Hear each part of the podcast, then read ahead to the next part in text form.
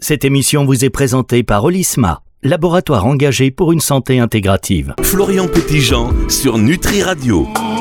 Bonjour à toutes et à tous et bonjour Florian, comment allez-vous cette semaine?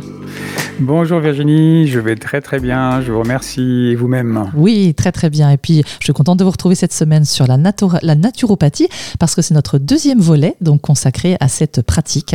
Et nous avons la semaine dernière évoqué les origines de cette pratique de soins euh, non conventionnels finalement, hein, qui euh, encore une fois affirme euh, équilibrer le fonctionnement de l'organisme avec des moyens considérés comme naturels. Vous, vous en aviez parlé donc effectivement la semaine dernière.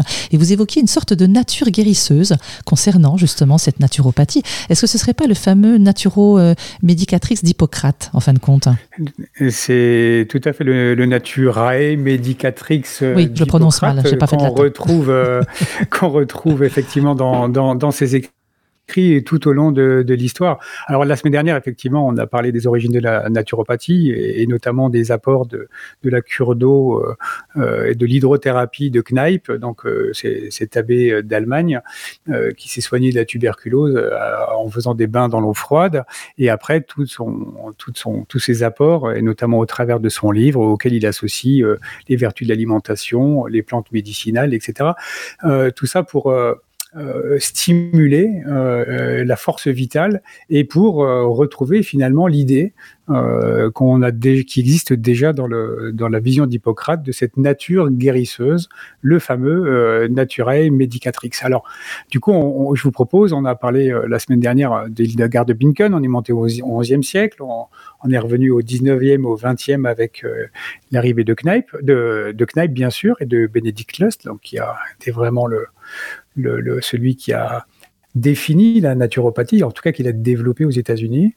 Et du coup, il faut repartir encore dans l'histoire, parce que si la naturopathie s'inscrit, comme euh, vous l'avez compris, dans une très très longue filiation, c'est bien dans les traditions en fait de la médecine, à commencer par celle de la Grèce antique, qu'elle puisse ses racines les plus profondes. Quand on parle latin, naturae medicatrix, enfin même grec en l'occurrence, euh, avec Hippocrate, euh, on, revient euh, dans la Grèce antique, donc quelques siècles avant notre ère, dans lequel elle puisse ses, ses racines. Mais plus précisément, euh, si on veut pas aller aussi loin, euh, bien que l'héritage d'Hippocrate ait été très largement oublié euh, en Occident pendant tout le Moyen Âge jusqu'à la Renaissance, et on, on, la, on, retrouve en fait dans, au XVIIIe siècle dans ce qu'on appelle en fait le renouveau de la pensée hippocratique. On parle de néo-hippocratisme, d'ailleurs le nouvel hippocratisme qu'on redécouvre dans une époque où, rappelons-le, la médecine repose en encore sur la théorie des, humeurs, euh, qui sont soumises à l'influence des saisons, de l'âge, de l'alimentation, certes, euh, mais ces humeurs, donc le sang, la bile, la trabile, le flegme, euh, sont ces liquides en fait du corps qu'il faut toujours garder en équilibre selon les médecins, parce que c'est dans leur déséquilibre que les maladies vont se, vont se forger. Mais à l'époque, donc 18e siècle, et on peut remonter toute l'histoire euh, de notre, de nos, jusqu'à le début de notre ère euh, pour les remèdes, euh, aux mêmes causes, justement, les mêmes remèdes, hein, les saignées, les lavements, les purgations et des mhm. drogues à partir de à base de plantes médicinales, de métaux, de, de, minéraux les plus étranges, l'antimoine par exemple, et d'autres qui sont aujourd'hui connus pour être des poisons en l'occurrence. Et, les limites en fait des outils thérapeutiques euh, au XVIIIe siècle euh, font que bah, les médecins sont souvent un peu euh, challengés. On ne disait pas ça à l'époque, mais en tout cas challengés par la mhm. population qui s'interroge en fait sur sur leurs pratiques et notamment dans les campagnes en fait c'est les guérisseurs qui, qui font qui font recette. Mais au XVIIIe siècle c'est aussi le siècle des Lumières. Et la France et toute l'Europe est en pleine effervescence intellectuelle. Euh, la, science s'imprègne de rationalisme, euh, donc euh, on, met de côté le mysticisme, la chimie relègue l'alchimie à une pratique ésotérique, l'astronomie renvoie l'astrologie à une croyance d'un autre temps. Mais de son côté, la médecine, a encore du mal à abandonner la doctrine des humeurs et les textes de Galien qui sont là depuis, bah, depuis 1800 ans. Donc, c'est pas facile de s'en défaire.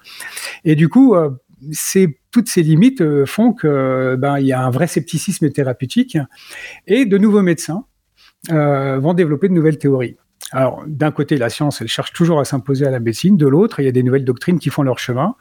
Et parmi elles il y a un Montpelliérain, euh, Théophile de Bordeaux, donc médecin de l'université de Montpellier, qui était une très grande université, encore aujourd'hui d'ailleurs, mais déjà à l'époque, et qui va pour la première fois évoquer l'idée d'une médecine naturiste. Et là, vous voyez, on, se rapproche encore une fois de la naturopathie, mhm. euh, cette médecine naturiste qui s'inspire très clairement euh, de la pensée d'Hippocrate et de ce fameux naturel medicatrix, parce que d'après lui, la plupart des maladies peuvent guérir d'elles-mêmes, grâce à cette force vitale qui est responsable de la vie et de toutes ses manifestations. Et ça justifiait, selon lui, que le médecin, face à un patient malade, attende et l'observe avant d'agir avec un traitement qui, justement, saigner, purgation, euh, risquait de lui poser de lui causer plus de mal que, que de bien. Il y a un, texte intéressant, enfin il y a beaucoup de textes intéressants à son sujet, j'ai repris une phrase là que j'ai notée, euh, dans laquelle il dit « Il est incontestable que sur dix maladies, il y en a les deux tiers au moins qui guérissent d'elles-mêmes, et rentrent par leur progrès naturel dans la classe des simples incommodités qui s'usent et se dissipent par les mouvements de la vie. Alors c'est un peu poétique parce qu'à l'époque ils écrivaient bien, mais on voit déjà là, en l'occurrence, qu'il y a cette approche qui consiste à pas agir tout de suite. Mhm. En fait, dès qu'un malade est malade, en l'occurrence, dès qu'il a des dès qu'il a des symptômes, mhm. parce qu'il voit dans les symptômes non pas finalement les signes de la maladie, mais plutôt les signes de la réaction de l'organisme qui cherche par lui-même à s'auto-guérir. Et c'est ça, en fait, euh, l'idée de la nature médicatrice d'Hippocrate, qu'on retrouve dans le courant qu'on appelle le vitalisme, qui est né donc euh, euh, à cette époque, au XVIIIe siècle, et qu'on retrouve dans ce courant médical qui commence à faire surface, porté par donc Bordeaux, Théophile de Bordeaux, et, et Barthez derrière lui, donc qui va essayer de s'imposer, et il s'impose au point que c'est même cette vision médicale qui va être euh, intégrée dans l'encyclopédie des Lumières de Diderot et d'Alembert, comme justement une nouvelle vision de la science appliquée à la médecine.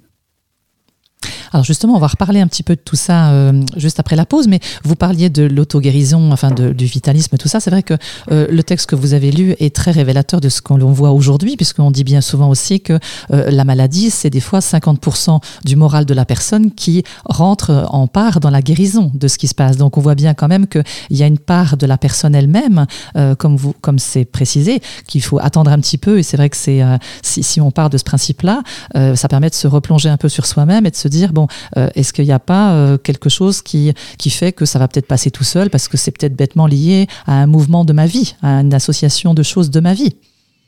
En tout cas, on ne peut pas dissocier encore une fois, la maladie du malade, parce que le malade est un acteur de sa propre guérison. Alors des fois, il est totalement dépassé, et heureusement que la médecine scientifique est là, mais souvent, et même dans ces cas-là, l'apport du malade lui-même et de ses propres ressources Mhm. sont vraiment importantes. Et effectivement, la naturopathie, donc le vitalisme et, la, euh, et, cette médecine naturelle, en tout cas cette vision est, est, intéressante dans le sens où on veut mobiliser les propres ressources naturelles du corps.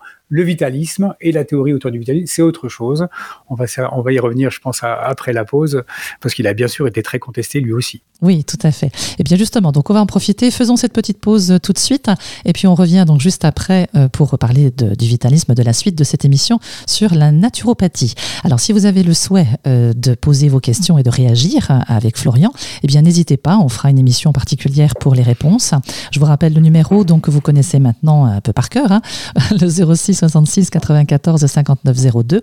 Vous pouvez laisser un message directement sur la page de contact du site nutriradio.fr. Découvrez Olisma, engagé pour une santé intégrative. Mariant phytoaromathérapie et cosmétique thermale, nous réconcilions corps et esprit. Nos produits, élaborés par des experts passionnés, allient la puissance de la nature à la science pour une approche holistique de la santé. Respectueux de l'environnement, nos ingrédients naturels redéfinissent le bien-être. Olisma, là où la santé rencontre l'harmonie. Soyez acteur de votre santé. Pour votre santé, bougez plus.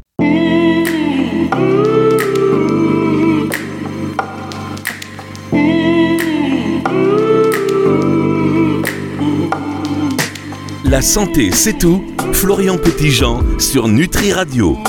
Vous êtes de retour sur Nutri Radio, la radio qui nourrit le corps et l'esprit. Nous sommes en compagnie de Florian sur ce deuxième volet sur la naturopathie. Alors justement, juste avant la pause, Florian et nous nous échangions pendant cette pause sur le toujours le vitalisme. Euh, alors vous allez nous en parler un petit peu plus. Comment est-ce que finalement il a évolué clairement? Alors, le vitalisme, vous imaginez bien qu'il a été très contesté euh, par la médecine officielle, euh, qui était de plus en plus scientifique alors, hein, parce que la médecine devenait une science. Encore une fois, on se remet dans l'époque, euh, l'époque des Lumières, et puis euh, l'époque du développement en fait de toutes ces sciences, la chimie, la physiologie. On comprend la circulation, on a, on a compris la circulation sanguine. On découvre aussi euh, l'existence des germes pathogènes. On comprend les mécanismes de l'immunité, et on comprend aussi bah, ce qu'est l'homéostasie, cette cet équilibre en fait du corps euh, euh, qui remet en question en fait beaucoup de théories anciennes. Euh, et là, on est vraiment dans une époque où la science, les progrès scientifiques se diffusent vraiment dans la médecine et ce qui donne une vision obsolète en fait aux, yeux des médecins de toutes les autres pratiques et de toute la science que vraiment s'impose.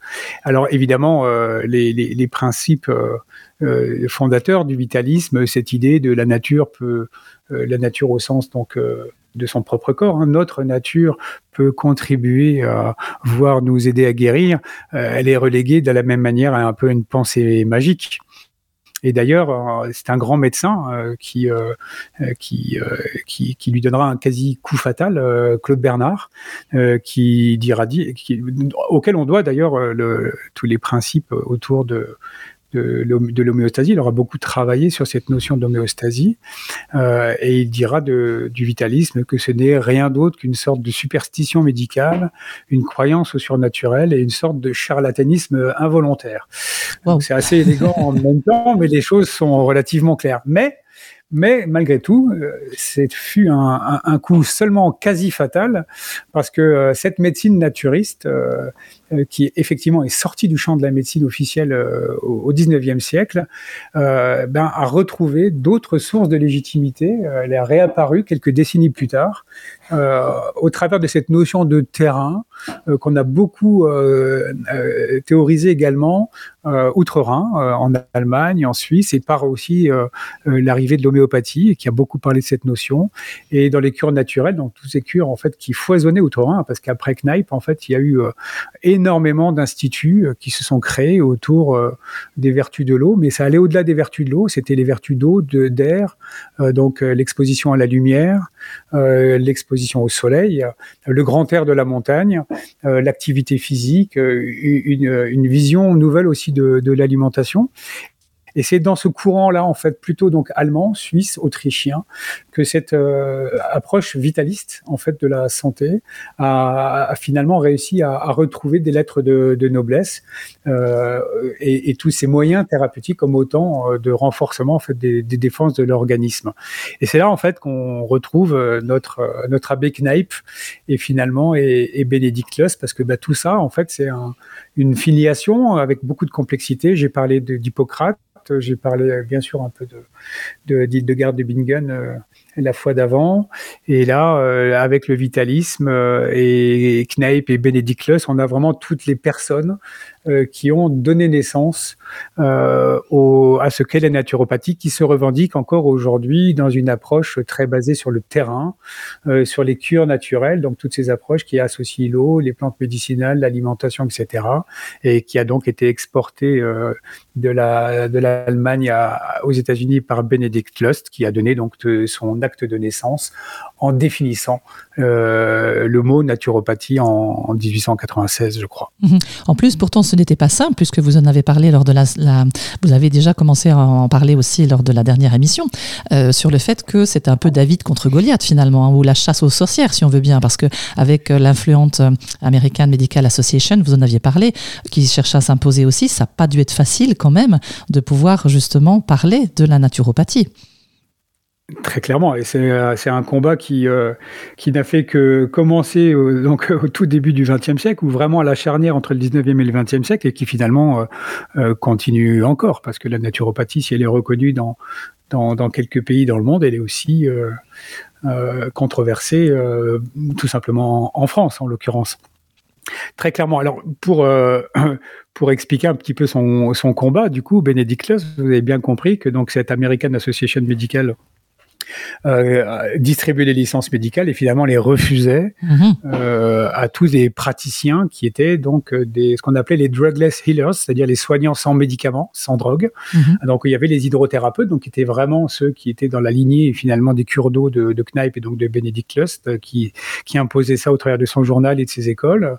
Euh, les physiothérapeutes, qui sont un peu au prou les, les kinés d'aujourd'hui, les diététiciens, les hygiénistes, les ostéopathes, les chiropracteurs, qui sont nés à peu près à la même époque également, comme tout autant de praticiens de santé ou de médecins qui cherchaient d'autres voies thérapeutiques que uniquement les médicaments, les hypnothérapeutes, euh, les homéopathes, qui tendaient à disparaître euh, là au début du XXe siècle aux États-Unis parce qu'ils ont été vraiment accablés par euh, la médecine, scientifique. Alors c'était vraiment un, activiste, hein, Benedict Luss, et il a créé en opposition et, de manière assez maligne finalement, en opposition à l'American Medical Association, il a créé l'American Naturopathic Association. Donc, vous voyez, il passait de l'AMA à la NA Oui. pour regrouper en fait tous ces gens qui étaient mis au banc en fait de la médecine, tous ces praticiens, donc tous ceux que j'ai cités, les hydrothérapeutes, les diététiciens, les hypnothérapeutes, les homéopathes, il les a tous regroupés sous cette euh, sous cette euh, sous cette association C'est subtil. hein. pour subtil. finalement donner corps en fait à un mouvement en leur disant tous bah, vous allez devenir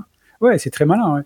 Vous allez devenir des naturopathiques docteurs, en fait, des MD. Là où les médecins sont des MD, ben vous, vous allez devenir des naturopathiques docteurs. Alors, il va faire une école, l'American School of- Naturopathy. Il va devenir lui-même ostéopathe. Il va pratiquer l'homéopathie. Et, euh, et du coup, cette école qui crée au tout début du XXe siècle, en 1905, je crois, euh, va être l'acte fondateur euh, avec le mot naturopathie lui-même euh, de, bah, de ce courant euh, qui existe encore aujourd'hui et qui justement est un peu un syncrétisme en fait de plein de pratiques. Et c'est dans cette diversité en fait que tous les praticiens vont se vont se retrouver sous cette même bannière qui est euh, la naturopathie. Mm. Alors justement, nous en parlions au début de la toute première émission. C'est vrai que c'était bien parce que vous alliez nous expliquer un peu et décortiquer un peu tout ça parce que c'est vrai qu'il y a des nouvelles, euh, des, enfin des nouvelles, pas des nouvelles parce que là en l'occurrence ça date d'il y a un certain temps. Euh, mais c'est vrai qu'on part du, du 11e siècle jusqu'à aujourd'hui et pourtant la naturopathie a toujours aujourd'hui vent en poupe, on va dire. Mais si on se replonge réellement aux origines de ce mot, qu'est-ce que ça veut dire précisément? Parce que maintenant ça englobe tellement de choses et on n'a plus tellement, on ne sait plus trop où, où on peut donner de la tête, hein, on ne sait plus à quoi ça co- Ouais. quoi correspond quoi. Donc finalement, euh, d'où ça vient ce mot? Qu'est-ce que ça veut dire? Ouais, c'est intéressant parce que même sur le mot lui-même, en fait, quand on essaie d'avoir un peu l'histoire de la construction de ce mot, il y a aussi des, alors pas de controverse, mais en tout cas, c'est pas aussi simple que ça, euh, étonnamment, euh, de savoir euh, quelle est son étymologie finalement. Alors, il- on, on peut très facilement imaginer que ça vient des termes, enfin des, des- des- du, du grec et du latin. Il y a natura. euh, donc pour naturo, il y a la- donc natura latin qui veut dire nature. Bon, ça c'est relativement simple euh, au sens, encore une fois, hein, de l'essence ou du principe de vie, pas au sens de la nature des arbres, même si ça fait partie d'un tout. Mhm. Et puis l'autre, euh, pathos, euh, qui vient lui plutôt du grec et qui veut dire maladie, malade ou euh, ressenti. Alors ça pourrait signifier, si on associe les deux, donc que c'est une démarche qui vise à comprendre la nature des phénomènes pathologiques. Euh, et ça marche bien finalement. Mais il y a, d'autres versions, euh, une en particulier qui est peut-être la plus certaine, mais encore, c'est pas aussi sûr que ça, euh, qui serait d'origine anglo-saxonne. Ça, pour le coup, ça pourrait faire sens parce que Benedict Luss était américain, euh, allemand, mais il a vécu aux États-Unis, donc, et qui viendrait de Nature's Path, donc euh, nature, apostrophe S et passe, P-A-T-H, comme le chemin, en fait, ou la voie. Et donc, ça voudrait dire la voie de la nature, en fait. Mais euh, c'est pas encore euh, aussi évident que ça.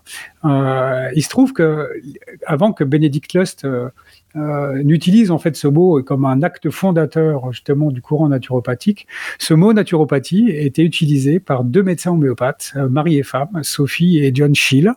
Euh, alors a priori c'était une marque déposée. Alors je ne sais pas s'il y avait euh, déjà des organismes de dépôt de marques et de brevets à l'époque, mais en tout cas c'était ils étaient propriétaires de cette appellation naturopathie.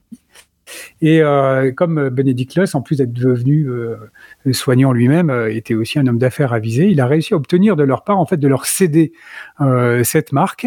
Et d'après de nombreux ouvrages, il est dit que le mot ne viendrait pas ni du latin, comme je l'ai dit, ni même de la, notion de chemin de la nature, mais de la contraction, en fait, entre nature, bien sûr, et opathie, parce qu'ils étaient homéopathes, en fait, euh, Sophie mmh. et, John Shield. Donc c'est la ça serait la contraction non pas de nature et de pathie, mais de la nature et de opathie, d'homéopathie, euh, qui en serait à l'origine. Alors bon, tout ça, c'est pas très important finalement, parce que les trois marchent bien, mais euh, en tout cas, l'histoire du mot lui-même, euh, elle peut être, enfin, elle, me, elle, me, fait sourire, elle est intéressante, mais elle est vraiment à l'origine euh, de la de la comment dire de la c'est vraiment la marque de fabrique du mouvement naturopathique lui-même qui encore une fois et c'est vraiment sa particularité à regrouper pour se défendre finalement euh, de l'opposition de la médecine américaine donc officielle euh, en regroupant tous ces différents praticiens et pour créer un mouvement euh, qui existe encore aujourd'hui et qui regroupe finalement et c'est comme ça aussi qu'on peut expliquer que la naturopathie ben euh, utilise aussi bien des plantes médicinales que de l'eau, enfin en tout cas les vertus de l'eau, que l'alimentation, que la chiropraxie ou des massages euh, thérapeutiques, la réflexologie aujourd'hui, parce qu'elle a emprunté également pendant le XXe siècle, en fait, toutes les autres disciplines en s'en inspirant et puis finalement en les intégrant dans son corpus euh, théorique pour en faire une doctrine euh, euh de santé. Mmh Très très bien. Eh bien. Écoutez, on va encore avoir l'occasion d'en parler la semaine prochaine, puisque Florian, vous allez revenir pour un troisième volet sur la naturopathie. Alors c'est très intéressant parce qu'on est encore loin d'avoir terminé tout cela, euh, mais il faut bien comprendre les bases de, d'où de, d'où ça nous amène aujourd'hui, hein, puisque c'est quand même important de découvrir comment, euh, à travers la santé intégrative d'aujourd'hui, eh ben justement, on peut, euh, on peut faire la, la part avec ces, ces médecines complémentaires, en fait. Hein. Tout à fait. Bien, écoutez, on, on, reviendra sur tout ça et puis on essaiera de parler un petit peu aussi de l'évolution euh, en France euh, de la naturopathie pendant ces pendant ce XXe siècle jusqu'à jusqu'à aujourd'hui. Euh, oui, parce que c'est vrai qu'on s'est beaucoup plongé surtout. Vous parliez d'ayurvédique, de choses. Bon, c'est vrai qu'on est on est plutôt sur la Chine, sur l'Inde, on est plutôt sur un autre domaine, enfin un autre continent. Mais c'est vrai que ce sera bien de voir un petit peu en France ce qu'on fait justement et ce qui a été fait chez nous. Mais écoutez, merci Florian en tout cas d'intégrer la santé dans notre quotidien avec la santé intégrative. Et donc on se donne rendez-vous la semaine prochaine, bien évidemment avec grand plaisir. Et si vous avez le souhait de réécouter cette émission, vous pouvez sur le site nutriradio.fr et sachez qu'elle sera diffusée dans son intégralité dimanche à 18h sur nutriradio.fr et sur toutes les plateformes de streaming audio. Eh bien Florian, à la semaine prochaine alors. À la semaine prochaine. Merci, merci, à très bientôt.